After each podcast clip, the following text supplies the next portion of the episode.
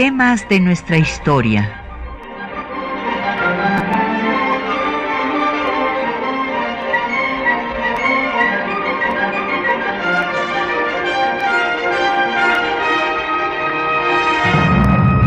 Un espacio que difunde el conocimiento del pasado para comprender nuestro presente. Programa a cargo de la maestra Patricia Galeana.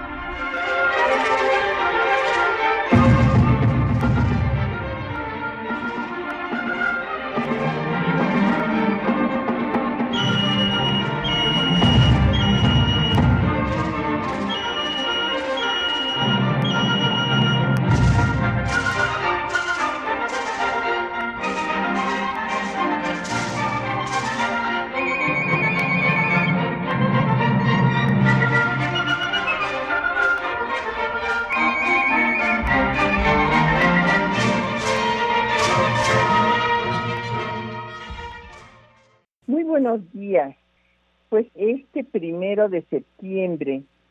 que eh, tiene inicio el mes de la patria porque es cuando tuvieron lugar eh, los acontecimientos que hicieron posible el nacimiento de México, vamos a dedicar eh, el programa a hablar de la resistencia indígena y de la represión criolla, o sea, cómo eh, tuvo lugar durante toda la época novohispana esta eh, resistencia de los pueblos originarios que tuvieron una serie de levantamientos en contra de la dominación española y cómo después, eh, cuando viene la crisis de la monarquía española, pues inicia el movimiento de los autonomistas criollos que al ser reprimidos, pues eh, no dejan la posibilidad de que haya un movimiento pacífico de independencia, sino que iniciará una guerra sangrienta de 11 años y después una amenaza de reconquista de 15 años más. Primero hay que eh, ver cómo la conquista de los pueblos originarios fue eh, legitimada con la idea de la evangelización, o sea, de establecer la religión católica como única en los territorios conquistados y para ello pues vino la destrucción de los templos eh, de las culturas originarias, de sus códices, fue verdaderamente pues un choque, una destrucción cultural terrible, como ustedes imaginarán, para los pueblos originarios. Y es que desde el surgimiento del Estado español, eh, ¿se acuerdan ustedes que durante 700 años los españoles eh, lucharon en contra de los musulmanes y por esto su eh, catolicismo tan acendrado que inclusive se les exime de ir a las cruzadas porque tenían una cruzada en su propio territorio contra eh, los musulmanes y en eh, defensa del catolicismo. Y desde ahí los reyes, que inclusive se llaman católicos, aunque no son los únicos reyes católicos de Europa, obviamente, pues esto es una muestra de esta lucha, eh, pues de 700 años contra los musulmanes y, y cómo se va a formar una alianza entre la Iglesia Católica y los reyes de España,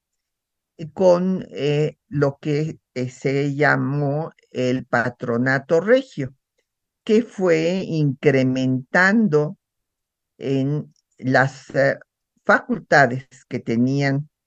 los reyes de España sobre la Iglesia Católica en todos sus dominios. Y como les dije, así se legitimó la conquista de las tierras de América y de toda su población por imponer la religión católica. Eh, ¿Cómo se dio la conquista? Vamos a recordar brevemente que eh, pues cuando justamente se cierra el paso para las Indias al eh, ser tomada Constantinopla en 1453, pues los europeos empiezan a buscar un camino para llegar a las Indias y es cuando Colón va a topar con el cuarto continente. Esto fue muy importante porque desde luego es un antes y un después en la historia del mundo. Se eh, viene abajo la concepción eh, de que había solamente tres continentes a imagen y semejanza de la Santísima Trinidad. Y este, pues hay una crisis eh, pues en las creencias religiosas y vendrá después eh, pues la separación de eh, las religiones cristianas, por una parte quedan los protestantes y por otra los católicos, y pues cuando vienen a hacer las exploraciones al territorio que hoy es México, vamos a tener que hay dos personajes que van a quedarse en tierras eh, mexicanas, que va a ser Gonzalo Guerrero y Jerónimo de Aguilar. Ellos eh, pues eh, fueron sobrevivientes de un naufragio y hubo varias exploraciones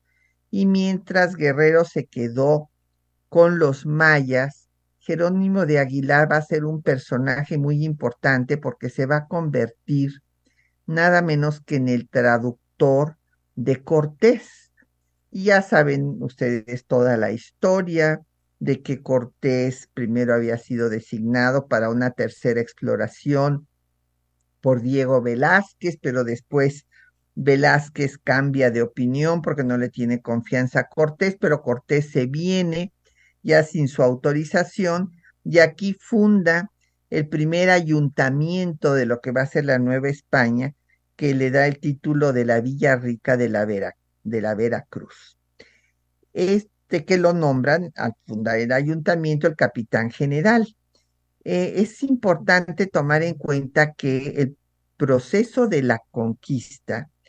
eh, no es un proceso eh, así como se ha quedado en el imaginario colectivo de que llegan los españoles y conquistan al imperio mexica y que como si esto hubiera sido en un dos por tres y fue un proceso muy largo. Se lleva dos años este proceso. Eh, llega Cortés, se encuentra primero con este personaje Jerónimo de Aguilar que le va a hacer, va a ser el traductor al maya. Después, cuando derrota a los mayas chontales, recibe como tributo a 20 mujeres, ya ven que las mujeres eran tratadas como objetos, y entre estas mujeres va mm, eh, Malinali o Malitzin, que además de hablar maya, hablaba náhuatl y que va a ser de gran utilidad a Cortés para enterarse de cuál es la situación, de quiénes son los enemigos del imperio mexica y buscará su alianza. Y eh, desde luego hay una serie de hechos sangrientos, eh, dramáticos, como la matanza de Cholula, donde eh, son asesinados cinco mil indígenas para quitarles sus pertenencias y después la toma de Tenochtitlan, pues es un tema que tarda un año más, un año más después de la matanza de Cholula. Y es que primero van a tomar, no van a tomar, sino van a ser hospedados por Moctezuma en el palacio de Azcayatl y cuando eh, el gobernador de Cuba, Diego Velázquez, manda a Pánfilo de Narváez para someter a Cortés, que había desobedecido sus órdenes, mientras se va Cortés a combatir a, Alvarado, pues deja, eh, perdón, a combatir a Pánfilo de Narváez, deja a Pedro de Alvarado aquí en Tenochtitlan, y entonces viene la terrible matanza del Templo Mayor, que también es para quitarles pues el oro, sus joyas, y eh, pues después de esto viene eh, la indignación de la población que va a atacar a los españoles y la llamada Noche Triste de Cortés. Y tras 93 días de sitio y una epidemia terrible de viruela, en donde se calcula que mm, hubo entre dos y tres y medio millones de muertos, además de 17 epidemias de sarampión, de tifos, influenza, difteria, paperas, pues pudo, eh, gracias a esta epidemia, Cortés tomar Tenochtitlan. Pero habrá, como digo, muchos movimientos de resistencia de los pueblos indígenas hacia la dominación española.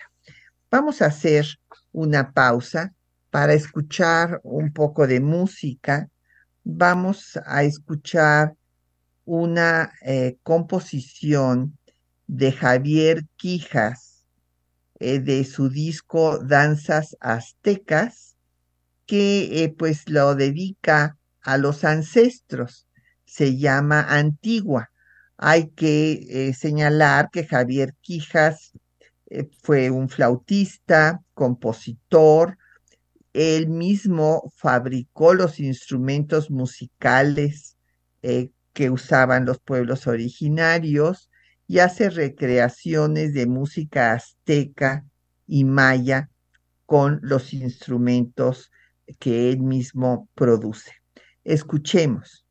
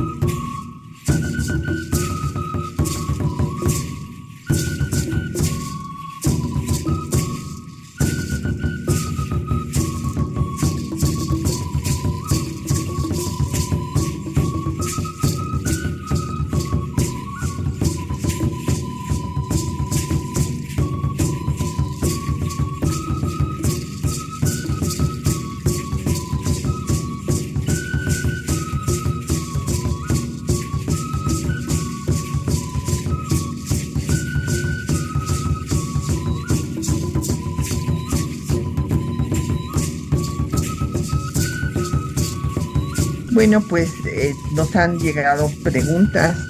de, nuestro público eh, habitual y, nos da mucho gusto siempre saludarles. Efren Martínez nos pregunta por la relación de la corona española con la iglesia. Como decía yo, eh, esta relación es muy estrecha por el enfrentamiento que tienen los reinos españoles en contra del dominio musulmán de los árabes en la península ibérica. Y por esta razón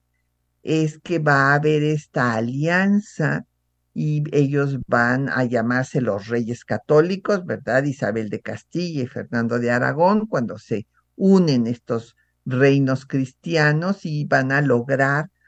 eh, la reconquista con la toma de Granada, justo en 1492, el mismo año en que eh, Colón topa con las tierras americanas. Y desde ahí se establece el patronato regio que le convierte al rey de España y al virrey de la Nueva España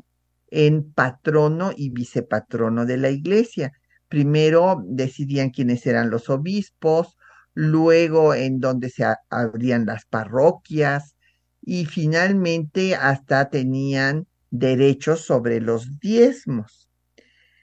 Y este regio patronato va a ser motivo de grandes eh, conflictos entre la Iglesia y el Estado mexicano, porque el Estado considera que es un derecho de un Estado soberano, pues estar por encima de todas las instituciones que están en su territorio mientras que la iglesia considera que el poder espiritual está por arriba del poder temporal, en tanto que México era un estado confesional como lo fue la primera mitad del siglo XIX, ya que en todas las constituciones se puso a la religión católica como religión única sin tolerancia de ninguna otra, cosa que cambia en 1857 cuando estalla pues eh, la guerra civil de reforma. Don Agustín Alcaraz nos pregunta que por qué a veces se habla de virreinato y otras de colonia. Eh, pues eh, tiene usted razón, don Agustín. Lo que pasa es que en efecto era un virreinato, así era su, su nombre oficial, o sea, primero cuando se consuma la conquista, eh, primero se crean las audiencias que eh, a los, eh, tribunales de justicia, digamos, pues el ayuntamiento, el primero fue el que ya mencioné, que creó el propio Cortés para legalizar su estancia en estas tierras y además sumando, y después se crean los ayuntamientos, los gobiernos locales. Ahora, cuando se habla de colonia, es que era parte del imperio español y sobre todo con las reformas borbónicas hubo una, eh, un cambio en las eh, pues libertades que habían permitido los Austrias durante su gobierno, en donde en la Nueva España se les había dado libertad pues para que todos los individuos que quisieran hicieran exploraciones y por lo tanto conquistas y se organizaron reinos y provincias, pero cuando viene el gobierno de los Borbones se va a establecer el régimen de intendencias para poder eh, cobrar pues mejor eh, los recursos que necesitaba España porque se había involucrado en las guerras europeas, apoyó a Estados Unidos, bueno, a las 13 colonias inglesas para que se independizaran y por eso, pues, este virreinato de la Nueva España, así como se habla de las 13 colonias inglesas, pues se habla de las colonias del imperio español en América. Eh, don Jorge Morán eh, nos pregunta que cómo era esto de la organización de las repúblicas de indios. Bueno, se hablaba de las repúblicas de indios y las repúblicas de españoles, don Jorge, porque había una segregación, o sea, eh, la eh, población este, española no quería que los indígenas vivieran en los mismos lugares donde vivían ellos. Entonces, en realidad es una forma muy diplomática de hablar de esta segregación. Eh, por otra parte, don Mario Cortés nos habla de otro tema totalmente distinto. Nos dice que si el cumpleaños de Porfirio Díaz este, era el 15 de, de septiembre y que por eso cambió el grito para esa noche. Sí, en efecto, por eso lo cambió. Bueno, pues eh, habíamos estado eh, mencionando cómo la conquista fue un largo proceso y que eh, se consumó gracias fundamentalmente a las epidemias, en particular a la epidemia de viruela. Pero la conquista de Mesoamérica se va a llevar todo el siglo XVI, o sea, primero se empieza por eh, la zona de Michoacán, se llega hasta la zona mixteca, zapoteca y a Guatemala, y después vamos a tener que eh, vendrá la conquista de Aridoamérica, que esta se va a dar en el siglo XVII y seguirá en el siglo XVIII. Y hay una serie de levantamientos eh, en todos eh, los 300 años de la vida del virreinato de la Nueva España o de la colonia, como ustedes les quieran, le quieran llamar, pues hubo, por ejemplo, de, 1540 a 42, la guerra del Mixtón, que fue en la zona desde Jalisco y Nayarit hasta Zacatecas, en lo que era la Nueva Galicia. Eh, los mayas estuvieron en pie de guerra durante 10 años hasta que cae Campeche y pues son sometidos, unos son eh, pues muertos y otros esclavizados.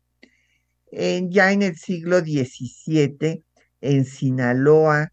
está la rebelión de los eh, acaxes y eh, hay un tumulto en la Ciudad de México que llega hasta atacar el Palacio Virreinal en 1624. Ya en el siglo XVIII, bueno, pues en eh, Baja California hay una serie de misiones que fueron arrasadas por los eh, pueblos indígenas eh, también en, el siglo XVIII, a mediados, tenemos a los yaquis que se rebelan en Sonora, la sublevación eh, ya a finales del siglo XVIII de Real de Minas, Jalisco, y se rebelaban los indígenas, claro, en contra de la dominación de eh, los conquistadores que destruían sus templos, su cultura, que les imponían eh, pues otros dioses y además les quitaban sus tierras. Y por eh, justo el proceso de la conquista, muchos pueblos indígenas huyeron, se fueron a la sierra y se quedaron con las peores tierras, mientras que las mejores tierras, pues obviamente quedaron en manos de los conquistadores. En 1800, pues está el levantamiento del indio Mariano en Nayarit, que busca restaurar al imperio mexica y eh, pues todos estos levantamientos van a hablar de el gran descontento que había en los pueblos originarios que se resistían a la dominación del conquistador, que defendían su cultura, sus tierras, y por eso pues eh, les hemos seleccionado los siguientes textos para el día de hoy para que ustedes escuchen lo que dicen los documentos textualmente, no lo que digo yo, lo que dicen otros historiadores, sino los documentos de primera mano. Y van ustedes a ver cómo pues hubo esta desigualdad social y muchas voces que alertaron sobre que vendría un movimiento revolucionario. Pero antes de esto, a, finales del siglo XVIII, en 1783, el conde de Aranda, eh, pues eh, le hace ver a la corona española, que estaba en ese momento en el gobierno Carlos III, que el apoyar la independencia de las trece colonias inglesas por su enemistad con el imperio británico había sido un error, porque esa república pigmea amenazaría los dominios de España en América y para evitar que esto sucediera propuso que se diera la independencia a todos los dominios eh, americanos y se formaran tres grandes reinos, desde luego poniendo a Borbones a gobernarlos, con lo cual se habría creado una comunidad iberoamericana, pero pues obviamente esta idea no prosperó. También en los textos que les seleccionamos para el día de hoy, van ustedes a escuchar al virrey Revillagigedo hablando de que no hay peligro de que haya un estallido eh, revolucionario en la Nueva España, porque eh, pues la gente no habla de política y los indígenas, que es la mayoría de la población, están ocupados en sobrevivir. Eh, por su miserable condición, solamente si viene una carestía de maíz, se insurreccionarían, cosa que en efecto también sucedió porque hubo muchas sequías a principios del siglo XIX. Y Humboldt pues se impresiona por la gran desigualdad que ve en la Nueva España frente a los grandes palacios, eh, personajes que viven comiendo eh, pues la basura que encuentran y que ni siquiera tienen eh, ropa para cubrir sus cuerpos, y también el obispo Manuel Abadi Queipo, que va después a excomulgar a todos los insurgentes, mandó una serie de representaciones a la corona alertándolo de que si no se componía la situación de la mayoría de la población y seguía esa gran desigualdad, estallaría la revolución. Escuchemos.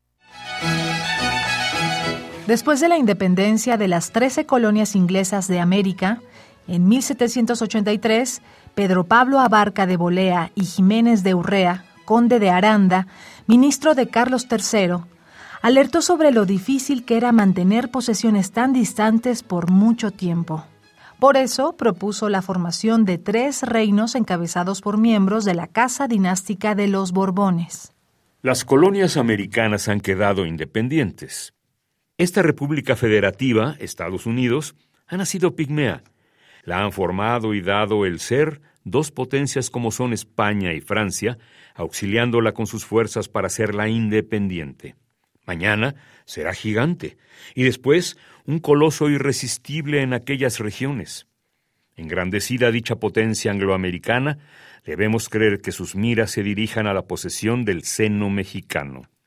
Después de las más prolijas reflexiones, juzgo que el único medio de evitar tan grave pérdida es que vuestra Majestad se desprenda de todas las posesiones del continente de América, quedándose únicamente con las islas de Cuba y Puerto Rico, con el fin de que ellas sirvan de escala o depósito para el comercio español.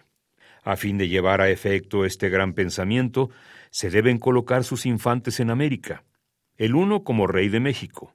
otro rey del Perú y el tercero de la costa firme. Vuestra Majestad tomará el título de emperador. Los tres soberanos y sus sucesores reconocerán a vuestra majestad y a los príncipes que en adelante ocupen el trono español por suprema cabeza de la familia. Por su parte, el virrey Juan Vicente de Güemes, conde de Revillagigedo, En un informe a la corona española sobre la situación de la Nueva España del 14 de enero de 1790, señaló que las ideas revolucionarias no proliferarían entre los indios porque estaban ocupados en sobrevivir.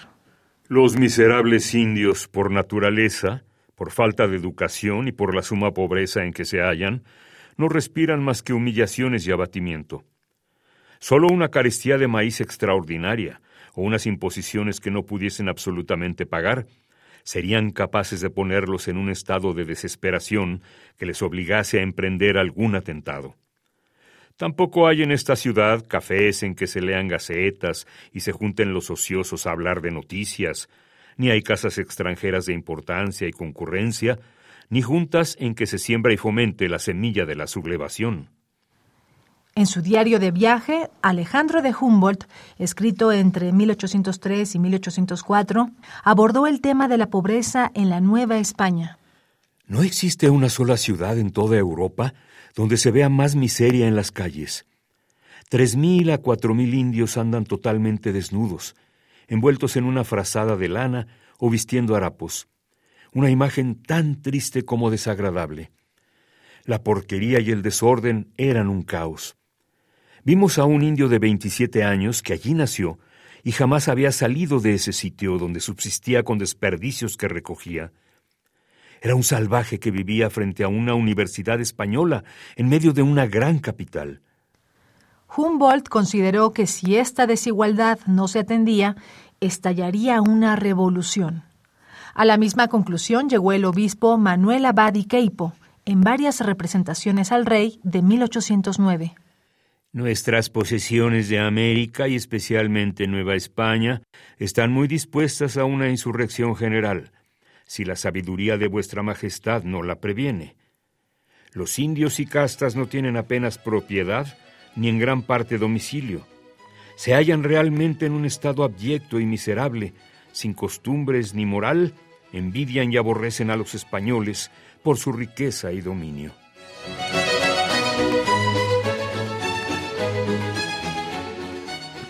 Bueno, pues ahí tienen ustedes los textos que les había yo anunciado, donde pueden ver cómo diferentes voces veían que esta gran desigualdad,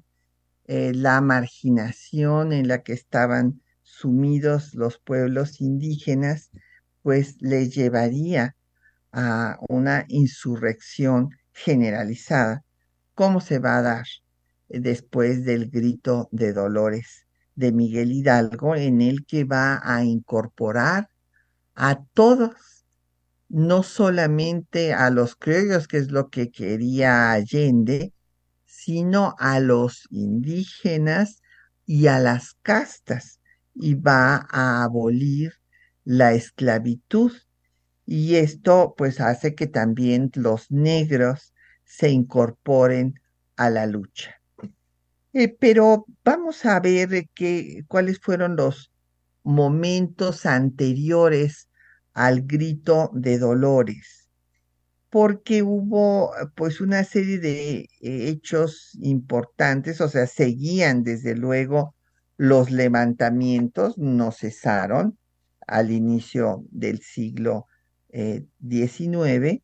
hubo pues un levantamiento que se llamó de los machetes y eh, pues había otras eh, que fueron pues reprimidos. El de la conjura de los machetes fue en 1799 y, y fíjense que antes un personaje que va a ser el que escriba la primera obra sobre la independencia eh, va a ser eh, reconvenido por la jerarquía eclesiástica, que es Servando Teresa de Mier,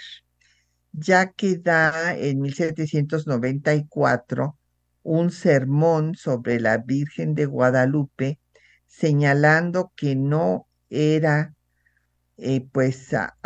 Juan Diego, a quien se le había aparecido la Virgen, con lo cual, imagínense ustedes, se cae una de las principales leyendas que apuntalaba la conquista espiritual de los pueblos originarios, sino que Mier decía que antes de que llegaran los eh, españoles a América había venido Santo Tomás, que era como el que lo identificaba como una figura como Quetzalcoatl, y que él es, era el que había predicado sobre pues la nueva religión, la religión única y verdadera que era la católica. Entonces Mier, bueno, pues a partir de entonces va a ser encarcelado, luego lo veremos, eh, se evade de todas las cárceles donde lo metieron y va a convencer a Francisco Javier Mina que venga a este español liberal, que venga a luchar en contra del absolutismo de Fernando VII, logrando la independencia de la Nueva España. Y otro personaje que va a ser central en el movimiento de independencia de nuestro país, Miguel Hidalgo, en 1800, va a ser acusado de hereje y pues va a tener un juicio, enfrentar un juicio de la Inquisición, porque Hidalgo pues era muy eh, pues heterodoxo,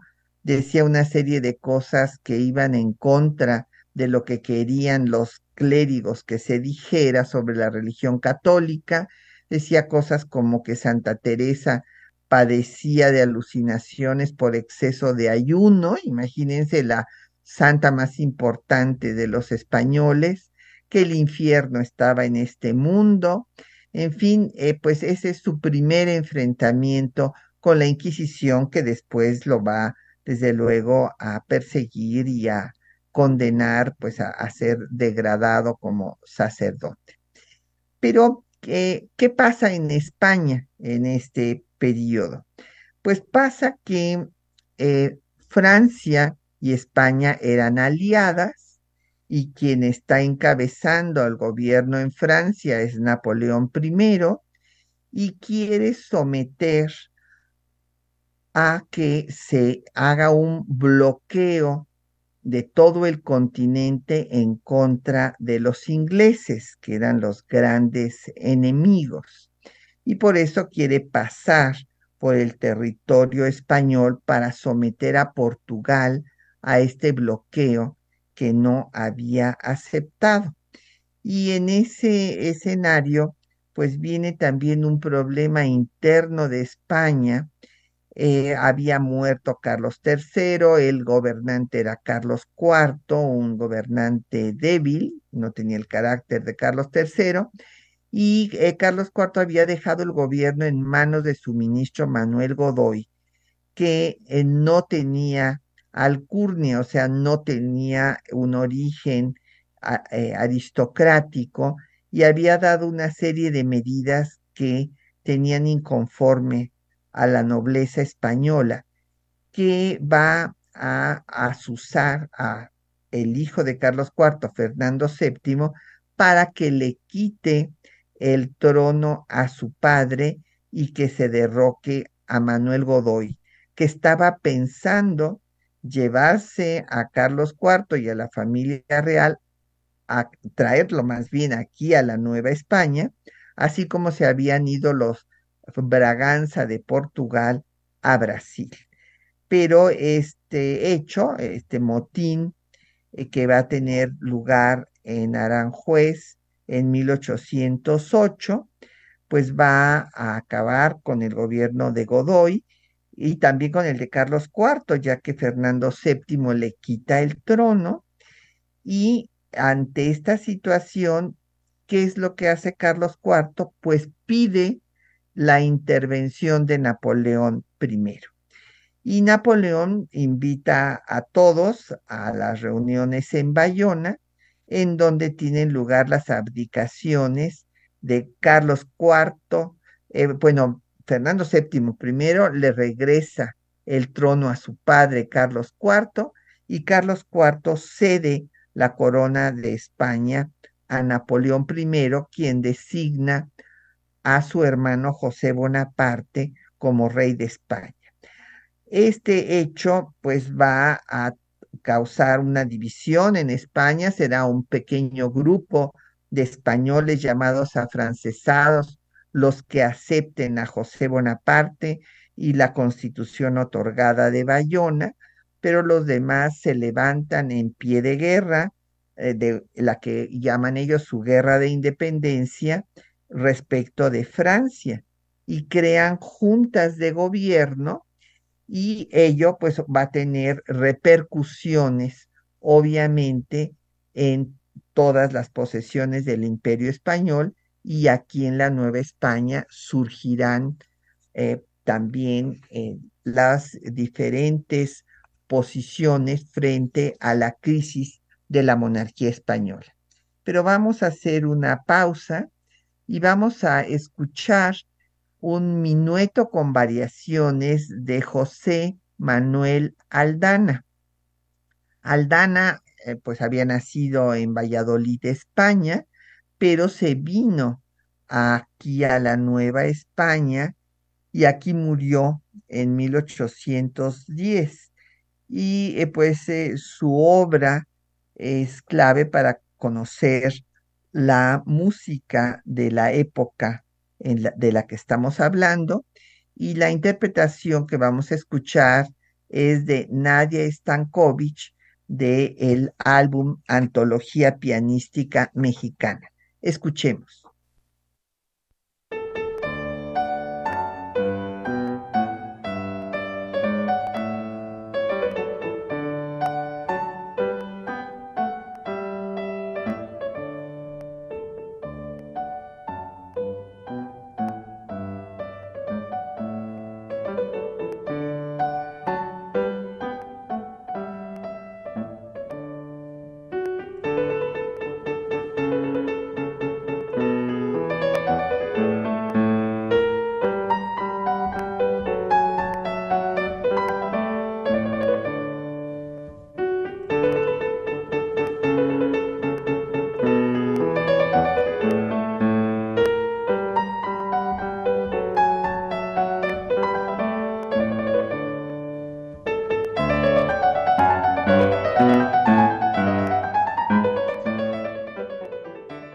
Bueno, pues mientras seguimos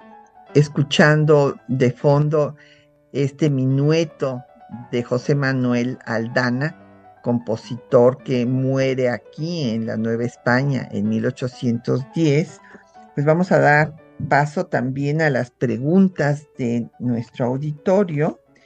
Eh, eh, Lucía García nos pregunta que si hubo algún movimiento criollo que pudo tener éxito en la Nueva España. Bueno, nosotros los historiadores e historiadoras, doña Luisa, no podemos hablar de lo que hubiera sido, sino de lo que pasó. Pues no, hubo varias conspiraciones, ahorita vamos a ver. Y este, pues estas conspiraciones planearon un levantamiento pero este levantamiento que iba a ser hasta finales del año de 1810 fue descubierto y entonces el que toma la decisión de iniciar la lucha en lugar de huir y esconderse como había propuesto Ignacio Allende, que habría sido el militar criollo que hubiera encabezado el movimiento como fue en los países sudamericanos, por ejemplo,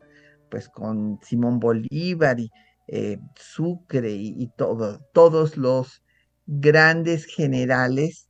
que eran todos generales criollos. Pero aquí justamente se va a dar esta peculiaridad, que no va a ser Allende el que encabece el movimiento, sino un cura liberal como Hidalgo que incorpora, que hace una revolución popular porque incorpora a todos los grupos sociales, cosa con la que estuvo en desacuerdo Allende desde un principio.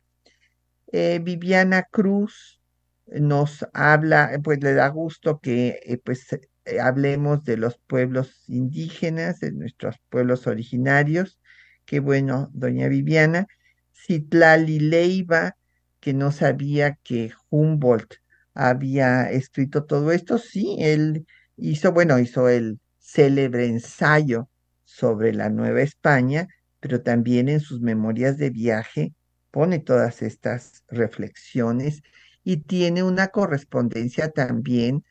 con el presidente de Estados Unidos hablando de estos temas. Y José Antonio Salas nos dice que vive cerca de donde está el árbol de la noche triste y que encontró una osamenta y que a, lo mejor puede ser de, de, esa época. Bueno, pues es muy importante, don José Antonio, que le dé usted, pues eh, eh, llame al Instituto Nacional de Antropología e Historia para que puedan verificar pues de su hallazgo. Y eh, pues aquí quiero recordar que cuando se quemó el árbol llamado de la noche triste,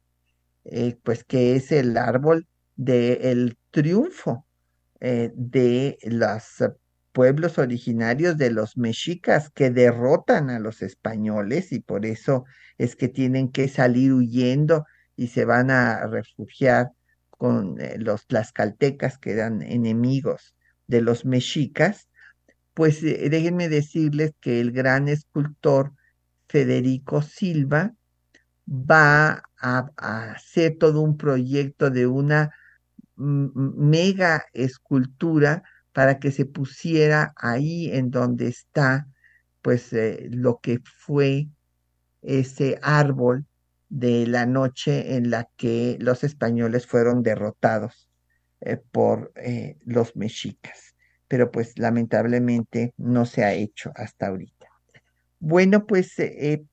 ahora veamos cuál fue la situación que se da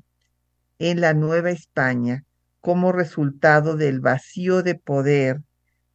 eh, tras la crisis de la monarquía española en la que los reyes Carlos IV y Fernando VII están eh, eh, cautivos en Francia, José Bonaparte es el gobernante de, de España y se empiezan a organizar juntas en la propia metrópoli y por esa razón los síndicos del ayuntamiento en donde sí habían criollos, porque la, eh, pues el virrey desde luego venía de España, era peninsular, y también eh, los miembros de la audiencia, donde se partía justicia, también eran peninsulares, pero en el gobierno local, en el ayuntamiento, los síndicos eran criollos. Entonces Francisco de Azcárate señala pues que hay, él era el regidor, que hay que organizarse, porque primero se da la discusión de que a cuál de todas las juntas que se crean en España eh, se les va a hacer caso y entonces dicen, bueno, pues si ellos están organizándose en juntas, nosotros podemos hacer lo mismo y eh, Azcárate se lo presenta al virrey Iturrigaray, Iturrigaray lo ve con buenos ojos. Eh, por otra parte, Francisco Primo Verdad, síndico del ayuntamiento, eh, pues señala que el rey puede faltar, pero el pueblo no, y este se encuentra en libertad. Eh, hay un enfrentamiento entre los miembros de la audiencia y los del ayuntamiento. Los de la audiencia no están de acuerdo en que se haga un autogobierno, lo consideran herético, contrario a la soberanía real y por lo tanto no este, permiten, no quieren que el ayuntamiento eh, pues convoque a un, inclusive se habló de convocar a un congreso, lo cual eh, le parecía bien a Iturrigaray. Eh, en lo único que sí se ponen de acuerdo originalmente es en que el 13 de agosto de 1808, recordando justamente el 13 de agosto de 1521, que fue cuando habían logrado tomar Tenochtitlan, que ese día se jure fidelidad a Fernando VII. O sea que en ese momento los síndicos no están eh, rompiendo todavía su vínculo con Fernando VII, pero de todas maneras creen tener el mismo derecho que tienen los españoles peninsulares de organizar juntas de gobierno para organizarlos ellos también. Eh, cuando se da el discurso de Primo Verdad hablando de que el pueblo es inmortal y que puede faltar el rey, pero el pueblo se halla en libertad para gobernarse, fue un 12 de septiembre y el 15 de septiembre eh, se propone la creación de una junta como las de España. Y hay un personaje que va a escribir los apuntes para un plan de independencia y para formar un Congreso Nacional del Reino de la Nueva España, que fue Melchor de Talamantes. Él era un peruano de la Orden de la Merced que se encontraba en la Nueva España y que argumenta en este documento que eh, los americanos, los criollos, pueden legítimamente, legítimamente, legítimamente organizarse e incluso independizarse porque en todos ellos está ya la idea de la soberanía popular, pues eh, la idea de eh, el contrato social de Juan Jacobo Rousseau, este eh, francés ilustrado, que desde luego eran textos prohibidos por la Inquisición, esta especie de policía que vigilaba que no hubiera ninguna idea contraria al dogma católico. Y entonces, eh, aun cuando estaban prohibidos, pues circularon hasta en los monasterios ejemplares de la enciclopedia y las voces de la enciclopedia que se referían a temas políticos, pues estaban escritos por Juan Jacobo Rousseau. Así es que conocían estas ideas. Además, en la propia ley eh, de partida había la idea de que eh, la soberanía, y así lo escribe Melchor de Talamantes, es un poder que existe siempre en la nación y que a los monarcas solamente toca su ejercicio. Y el 16 de septiembre, fíjense cuántas cosas suceden, pues justo en estas fechas del mes de septiembre y del día, el, exactamente el 16 de septiembre, pero de 1808, pues eh, los comerciantes españoles, los peninsulares, que eh, tenían sus negocios en el Parián, en el centro de la Ciudad de México, encabezados por Gabriel de Yermo, van a apoderarse, van a apresar al virrey con eh, la anuencia de la audiencia porque eh, consideran que está faltando a, la lealtad que debe a la corona española y lo remiten al virrey Iturrigaray a España para que sea juzgado y también eh, van a prender a los síndicos del ayuntamiento. Y al destituir a Iturrigaray ponen eh, como virrey a Pedro Garibay, que era el militar de más antigüedad y mayor grado. Eh, Iturrigaray pues será juzgado en España y Azcárate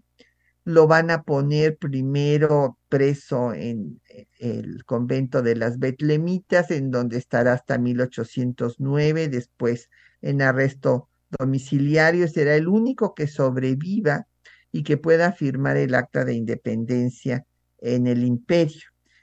Talamantes muere en San Juan de Ulúa y Primo Verdad es asesinado en la, en la cárcel del arzobispado. Así se cierra la posibilidad con esta represión del movimiento autonomista criollo de que hubiera habido una independencia pacífica y ya no queda más que el movimiento armado, como veremos en los programas siguientes. Pues ya se nos acabó el tiempo. Eh, no nos eh, resta sino agradecerles a, todas y a todos su atención y a los compañeros que hicieron posible el programa, María Sandoval y Juan Stack en la lectura de los textos, Isela Villela en la producción de la cápsula, en el control de audio estuvo Socorro Montes, en la producción del programa Quetzalín Becerril y Bárbara Puga en los teléfonos. Y Patricia Galeana se despide hasta dentro de ocho días. Muy buenos días.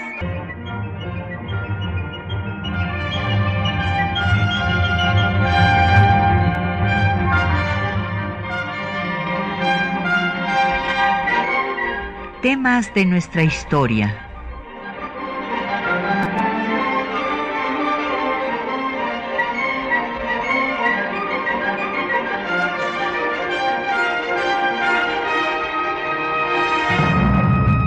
Espacio que difunde el conocimiento del pasado para comprender nuestro presente. Programa a cargo de la maestra Patricia Galeana.